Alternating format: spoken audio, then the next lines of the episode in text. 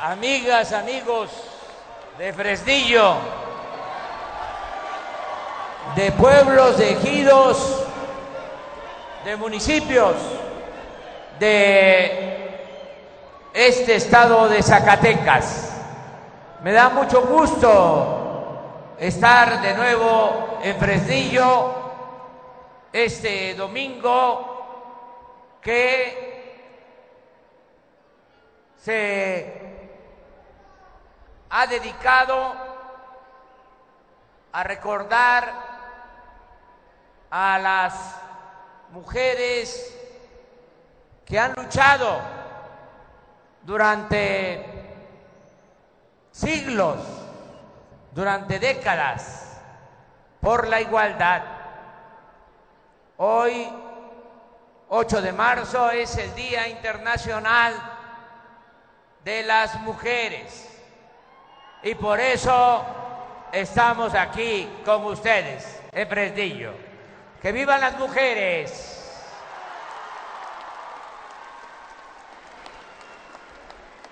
Escribí un texto para esta ocasión, pero quiero ir también tratando otros temas, porque la lucha por los derechos de las mujeres en México y en el mundo tiene como eje principal la lucha por la igualdad social, la lucha en favor de los humildes, de los pobres, la lucha en contra de la explotación de hombres y mujeres, la lucha en contra de la opresión.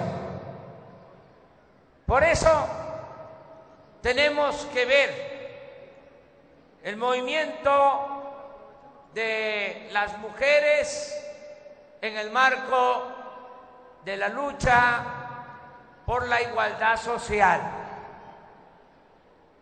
en favor de hombres y de mujeres. Empiezo recordando que las mujeres siempre han participado con convicción y valor para lograr las transformaciones de México. En el movimiento de independencia nacional, que fue la primera transformación que se llevó a cabo desde que obtuvimos nuestra libertad como país independiente y soberano. En ese movimiento de independencia nacional, como todas y todos lo sabemos porque lo aprendimos en la escuela, destacaron mujeres como Josefa Ortiz de Domínguez, como Gertrudis Bocanegra, como Leona Vicario y muchas mujeres más que contribuyeron, ayudaron en tareas de comunicación o eran correos que llevaban información Trabajaban las mujeres también en la inteligencia, en el espionaje. Daban asesoría a los hombres. Nada más, imaginen si había un dirigente independentista, pues tenía a su compañera. ¿Y que no platicaban? que no le decía él, a su compañera, cómo estaba la lucha y que no opinaba la compañera de ese independentista? Pues claro que sí.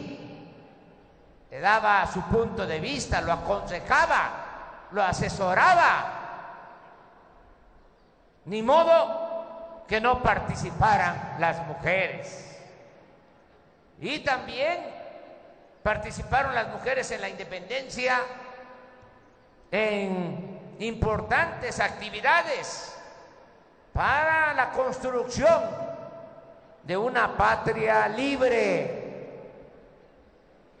Luego, en la segunda transformación, en el movimiento de reforma, no se puede omitir y a lo mejor no les va a gustar a algunos, algunas, que yo haya escrito que no se puede omitir la aportación abnegada. Así, lo repito, la contribución abnegada de Margarita Maza de Juárez. Imagínense lo que hizo esa mujer que se llevó a sus hijos al extranjero para salvarse, porque el presidente Juárez corría muchos riesgos y ella se hizo cargo de sus hijos y en el extranjero se les murieron dos de sus hijos y ella tuvo que sacarlos adelante a los hijos que les quedaron. Por eso hablo de Margarita Maza de Juárez y de las mujeres leales al liberalismo, como la señora Agustina de Jesús Ramírez Heredia era de Mocorito, Sinaloa. ¿Saben qué hizo? Le entregó a Benito Juárez durante la lucha 12 de sus 13 hijos, 12. Nada más se quedó con uno para que fueran a defender la República. En la revolución, que fue la tercera transformación, fueron ejemplares, mujeres, como Carmen Cerdán, Amelia Robles, María Arias Bernal, Mercedes Madero, hermana del apóstol de la democracia, Francisco y Madero. Juana Belén Gutiérrez de Mendoza, Dolores Jiménez y Muro, así como las mujeres magonistas. Es importante que se sepa que los magonistas que enfrentaban a la dictadura de Porfirio Díaz decidieron irse a luchar en Estados Unidos. Y desde allá empezaron a hacer el periódico Regeneración para despertar la conciencia de los obreros, de los campesinos, y para que se iniciara el movimiento revolucionario. Los magonistas fueron precursores de la revolución, pero se dedicaban a organizar al pueblo y a despertar la conciencia con ese periódico Regeneración. En ese movimiento de Estados Unidos, de los magonistas, participaron mujeres, pero no solo mujeres mexicanas, también mujeres estadounidenses, algunas hasta de familias acomodadas, Hubo una de esas mujeres que recibió una herencia de su familia y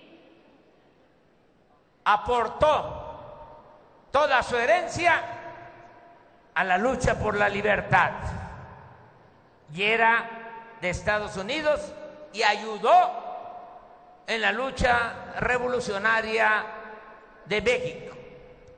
También, ¿cuántas mujeres periodistas ayudaron, contribuyeron para hacer posible la revolución? ¿Y quién no recuerda a las célebres soldaderas o adelitas? Tenemos claro eso, ¿verdad?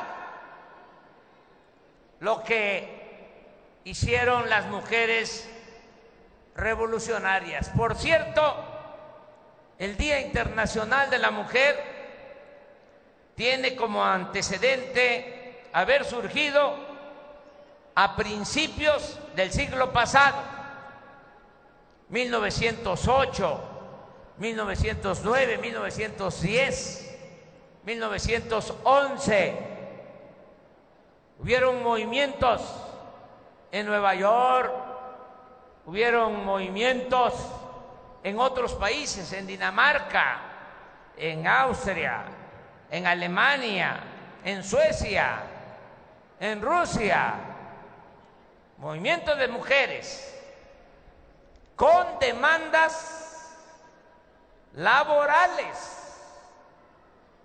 fundamentalmente mejores salarios para las mujeres, porque si no eran buenos los salarios para los hombres, menos eran buenos los salarios para las mujeres. Y también esos movimientos surgieron para demandar que se redujera la jornada laboral que era en esos países de 12 horas. Aquí en nuestro país, desgraciadamente, era de 16 horas la jornada laboral. Con la revolución en nuestro país se logró que se estableciera el salario mínimo y una jornada laboral de ocho horas para hombres y para mujeres. Yo quiero también aquí informarles que me siento orgulloso porque con el apoyo de empresarios y de trabajadores llevamos 15 meses en el gobierno y ha aumentado el salario mínimo. Primero, 20% en el 2019. Y ya para este año, 20%. Repito, 16% el año pasado y 20% este año. ¿Saben desde cuándo no aumentaba así el salario mínimo en México? Desde hace 40 años. Y eso es bueno para hombres y para mujeres trabajadoras.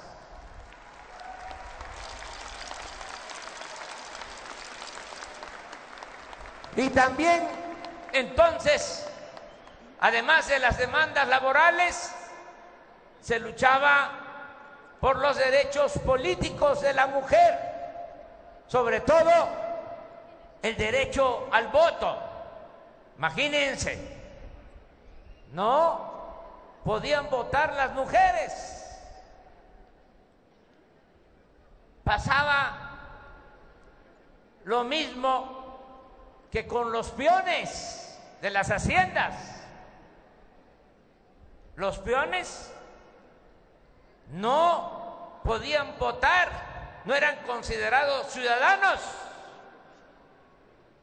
En los tres siglos de dominación colonial, cuando dominaba España en México, los peones eran esclavos.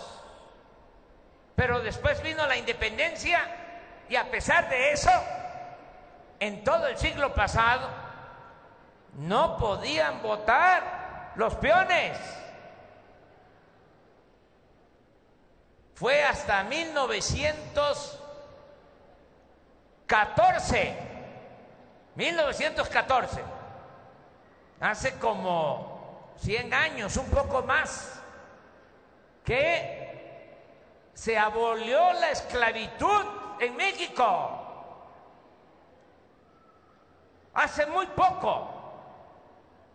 Bueno, y en el caso de las mujeres, pues también se estableció el derecho al voto de la mujer hasta 1953, pero pasaron todavía dos años, fue hasta 1955 que ya fue efectivo el voto de la mujer. ¿Hace cuánto? Hace 65, 70 años, con el presidente Ruiz Cortines, o sea, con el presidente anterior, Miguel Alemán, no podían votar las mujeres. El presidente anterior, Ávila Camacho, tampoco. El anterior, general Cárdenas, un gran presidente, tampoco. Anterior, los tres que hubieron después de el general Calles, tampoco. Es a partir del presidente Ruiz Cortines. Y luego viene el presidente López Mateos y ya se empieza a permitir la participación de las mujeres en lo político. En el periodo postrevolucionario, ya después de la revolución y hasta nuestros días, hubieron mujeres que participaron mucho y que debemos recordar siempre con respeto. Voy a mencionar algunas. Matilde Montoya, que fue la primera médico de México, la primera mujer. Se tenía que disfrazar de hombre para que la aceptaran en la escuela de medicina la primera mujer, Matilde Montoya. También recordar a Josefina Vicens, una escritora. Desde luego a Frida Kahlo, a María Izquierdo, a Remedios Varo, a una extraordinaria escultora, Leonora Carrington, a una crítica de arte también fallecida, Raquel Tibol, a Virginia Fábricas del teatro, de la cultura, a Elvia Carrillo Puerto, hija de Felipe Carrillo Puerto, que luchó por la igualdad de las mujeres, a Hermila Galindo, que también luchó para que se le permitiera el voto a las mujeres. Amalia Caballero de Castillo Ledón, que fue embajadora, la primera. Rosario Castellanos, extraordinaria, poeta, chiapaneque. Nelly Campobello, de Durango, también gran escritora. Elena Garro, una de las mejores escritoras de México.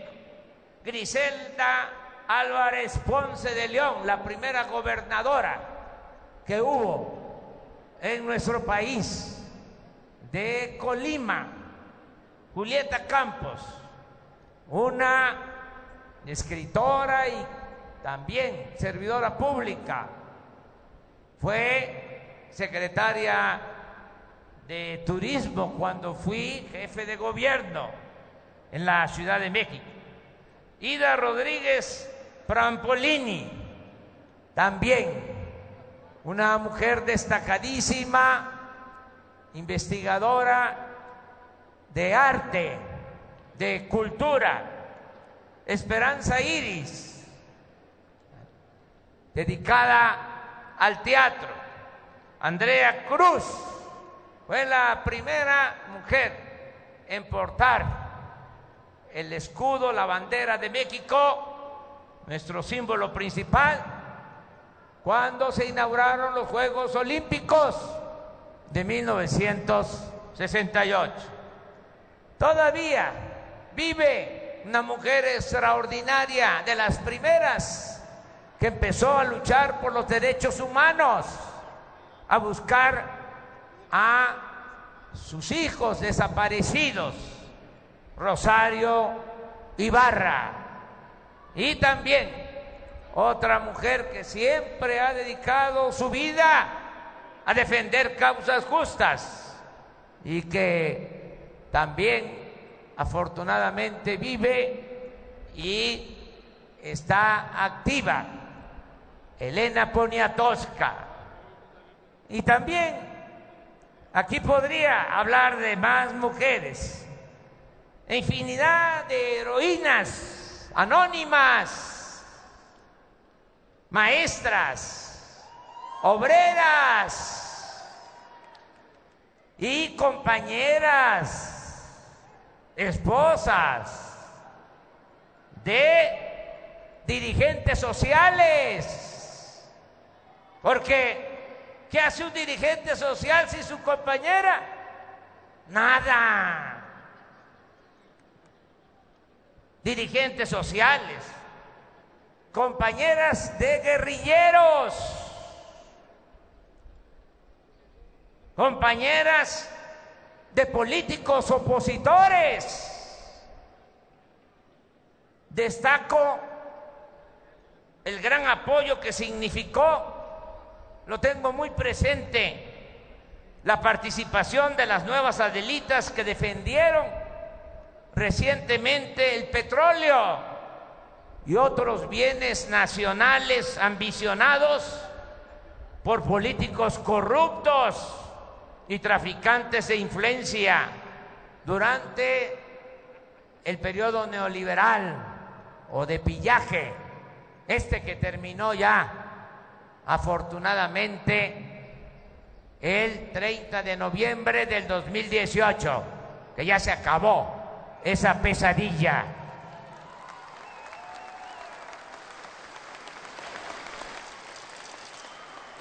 A lo largo de mi vida como dirigente he luchado codo a codo con mujeres inteligentes y con arrojo para hacer valer la igualdad social y la democracia.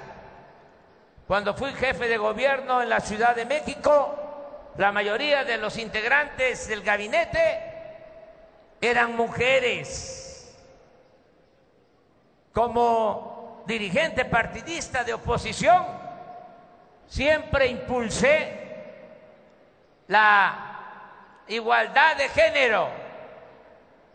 Le llaman ahora paridad de género. Sin oportunismo puedo expresar que formé parte del movimiento por el cual en nuestros días, en la actualidad, casi la mitad del total de legisladores, tanto en la Cámara de Diputados como en la de Senadores, la mitad son mujeres. Situación que nos coloca en el quinto lugar mundial en este aspecto. Es un logro muy importante.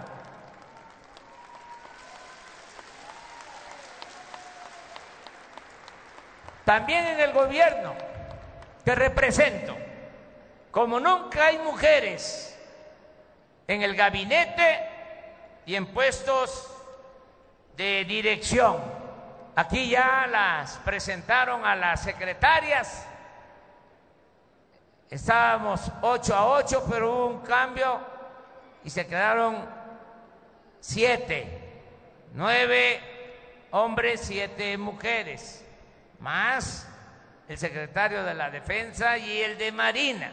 Pero ya se va a equilibrar. Hago el compromiso de que van a entrar más mujeres próximamente al gabinete. Pero no solo es el gabinete. Aquí está, por ejemplo, Raquel Buenrostro Sánchez. Ella es la jefa del SAT, la que cobra, no digo los impuestos, las contribuciones.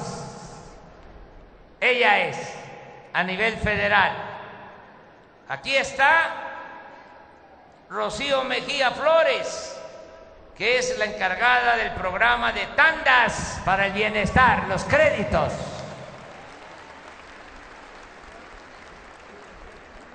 Aquí está Leticia Ánimas Vargas, que es la coordinadora nacional del programa de becas para el bienestar Benito Juárez.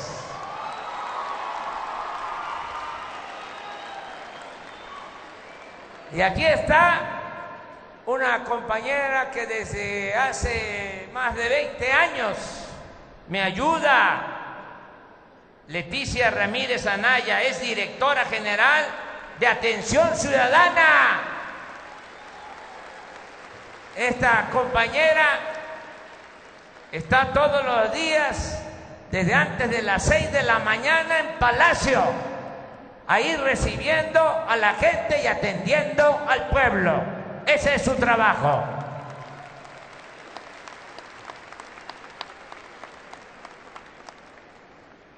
Por eso puedo comentarles que ocupamos el lugar 16 en el mundo en porcentaje de mujeres con cargo ministerial. Baste decir, ya lo comentó ella misma, que por primera vez en la historia de México la Secretaría de Gobernación está encabezada por una mujer, la ministra Olga Sánchez Cordero.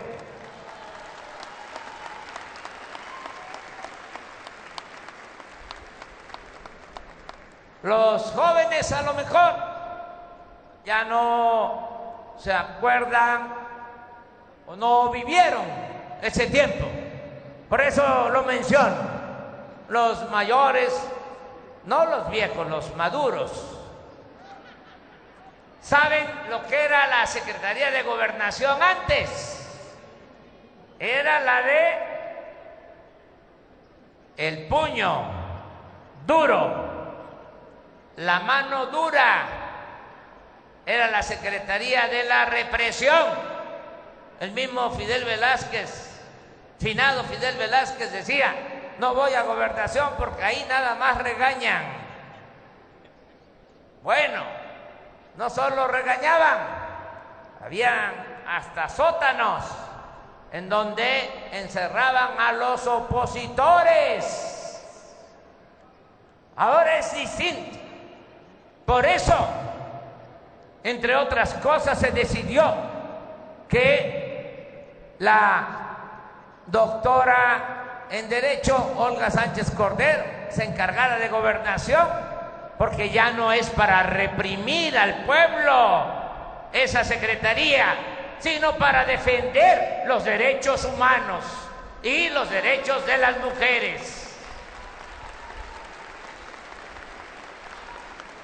Pero quizá lo más importante que podamos decir el día de hoy es que los programas de gobierno del, gobierno federal, los programas de bienestar del gobierno federal, benefician a 21 millones de personas hasta ahora, que estamos avanzando, pero ya hay 21 millones de personas que reciben un apoyo directo, 21 millones, de las cuales, de esos 21 millones, 12 millones 600 mil son mujeres, es decir, el 60% de los beneficiarios de los programas sociales. Otro dato, estamos distribuyendo 100, 310 mil millones de pesos a programas de bienestar. 310 mil millones de pesos a programas de bienestar, adultos mayores, pensión para niñas, niños con discapacidad, becas para preescolar, primaria, secundaria, preparatoria, universidad, jóvenes construyendo el futuro, apoyo para campesinos, precios de garantía, todo eso. Bueno, de esa inversión de 310 mil millones de pesos, 185 mil millones llegan de manera directa a manos de niñas, de mujeres que están estudiando, adolescentes, de madres de familia y de mujeres mayores de edad más de la mitad de lo que estamos destinando del presupuesto a programas de bienestar está llegando a las mujeres. De modo que con hechos hemos demostrado y lo seguiremos haciendo que somos simpatizantes de las causas de las mujeres y en general también de la justicia para todos los seres humanos. Yo estoy a favor de las causas de las mujeres, pero no quiero la separación de mujeres y de hombres. Es la lucha de las mujeres y de los hombres.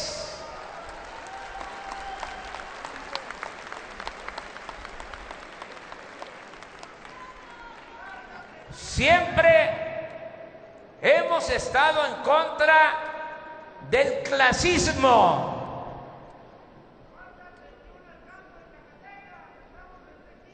Vamos a apoyar también en el campo de Zacatecas.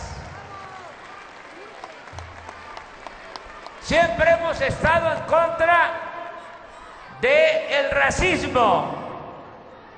En el caso de los trabajadores de salud, aquí aprovecho para decirles que van a tener garantizadas sus bases.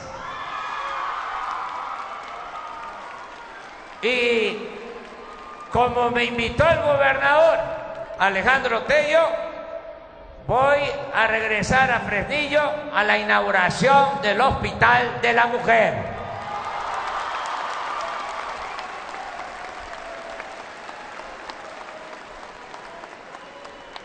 Estamos en contra del machismo. Y todos tenemos que ayudar. El que no brinque, a ver, el que no se pare, es machista. Ah, se van a quedar sentados.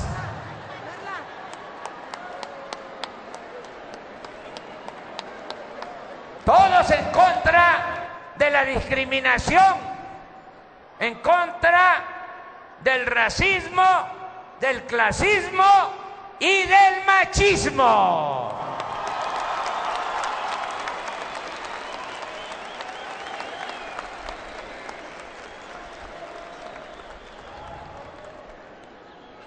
Que nadie se confunda o quiera manipular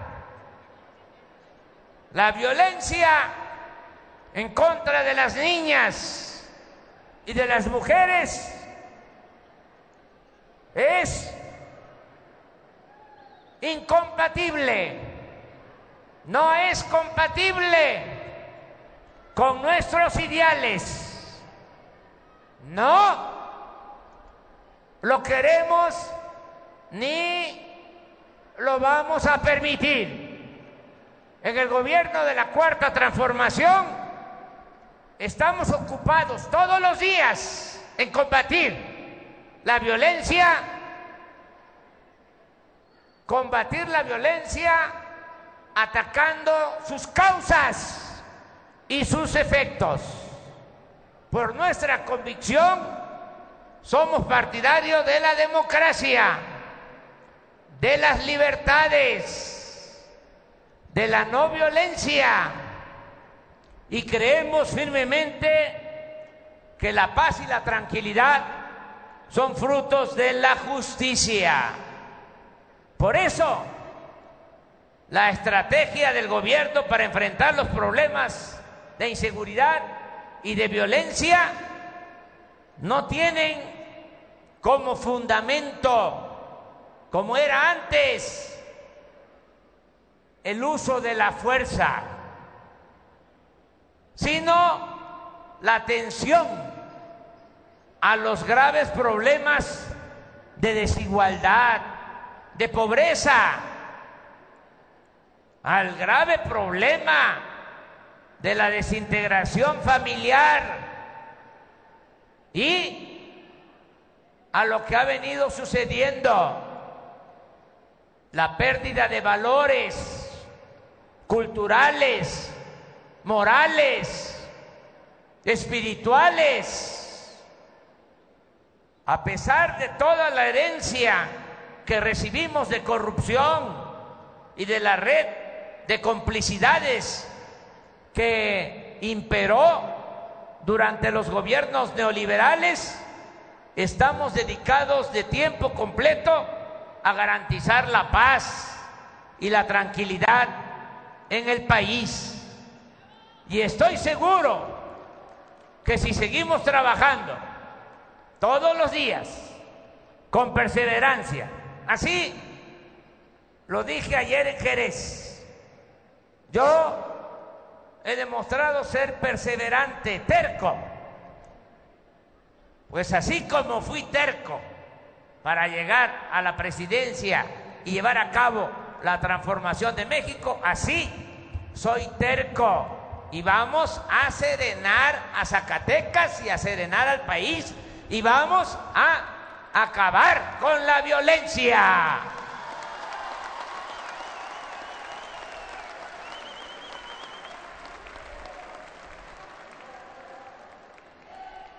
Estoy seguro también y esa es una ventaja que tenemos.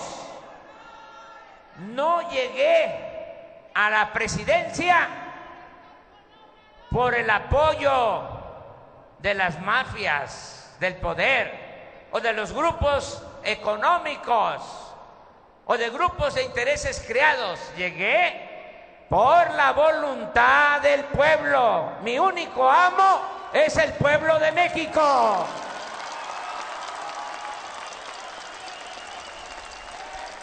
Por eso es una ventaja. No tengo que estar protegiendo a nadie. No tengo por qué mantener privilegios de nadie. No va a haber nunca impunidad. Se va a acabar la corrupción, se va a acabar la impunidad. Me canso ganso.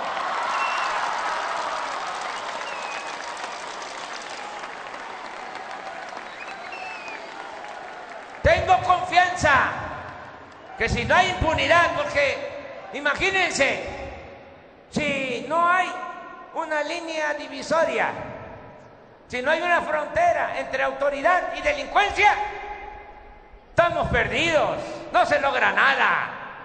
¿Qué pasaba anteriormente? Que los encargados de la seguridad estaban al servicio de la delincuencia. Eso nunca más va a suceder. Se acaba la impunidad. Una cosa es la delincuencia y otra cosa muy distinta, la autoridad. Y el que la hace la paga. Así es de claro.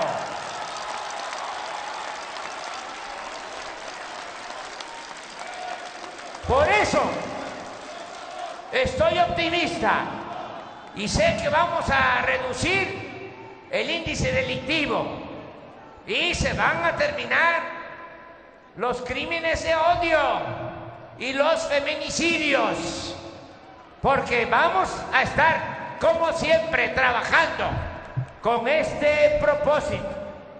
Creo firmemente que la estrategia de atender a las familias. La familia es la institución de seguridad social más importante en el país. Nuestras familias no es el seguro social, no es el ISTE, no es el gobierno. La institución más importante de seguridad social es la familia, sobre todo la familia mexicana. Por eso tenemos que fortalecer los lazos familiares, mantener integrada las familias, fortalecer los valores morales, espirituales, hablar mucho que la felicidad no es tener bienes materiales, dinero, alacas, títulos no, la verdadera felicidad es estar bien con uno mismo, estar bien con nuestra conciencia y estar bien con el prójimo. Esa es la verdadera felicidad. Y decir una y mil veces que solo siendo buenos podemos ser felices. Solo así, siendo bondadosos, vamos a ser felices.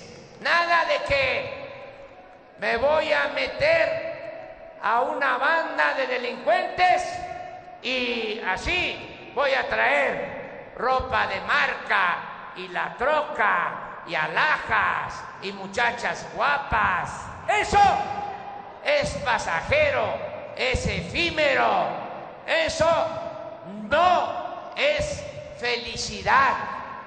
La verdadera felicidad, repito, es actuar con amor al prójimo y actuar con rectitud. Miren, estamos ya llevando a cabo una campaña de orientación a todos los jóvenes. Primero, a los jóvenes se les está dando oportunidades de estudio y de trabajo. Nunca más le vamos a dar la espalda a los jóvenes, nunca más se va a discriminar a los jóvenes.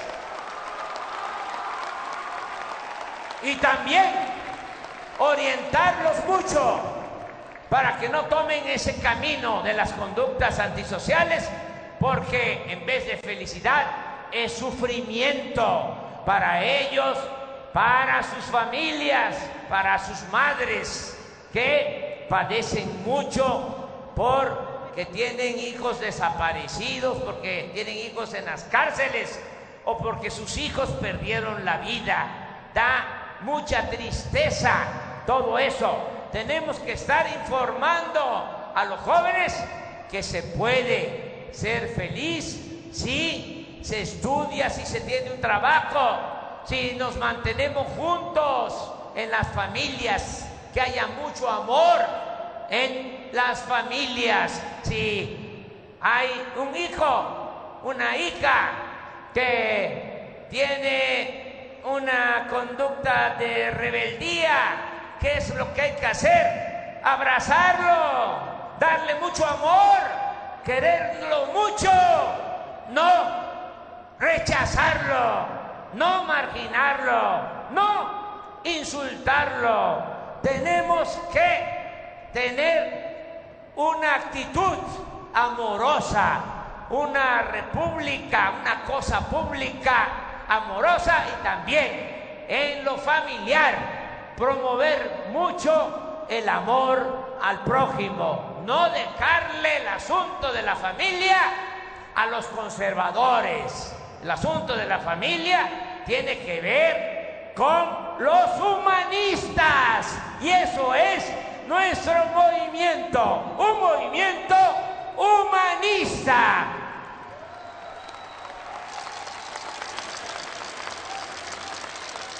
Invito a que sigamos luchando por los derechos y la justicia a favor de todas las mujeres, de las mujeres indígenas, de las mujeres campesinas, de las mujeres obreras, de las mujeres que trabajan mucho en el hogar, las maestras,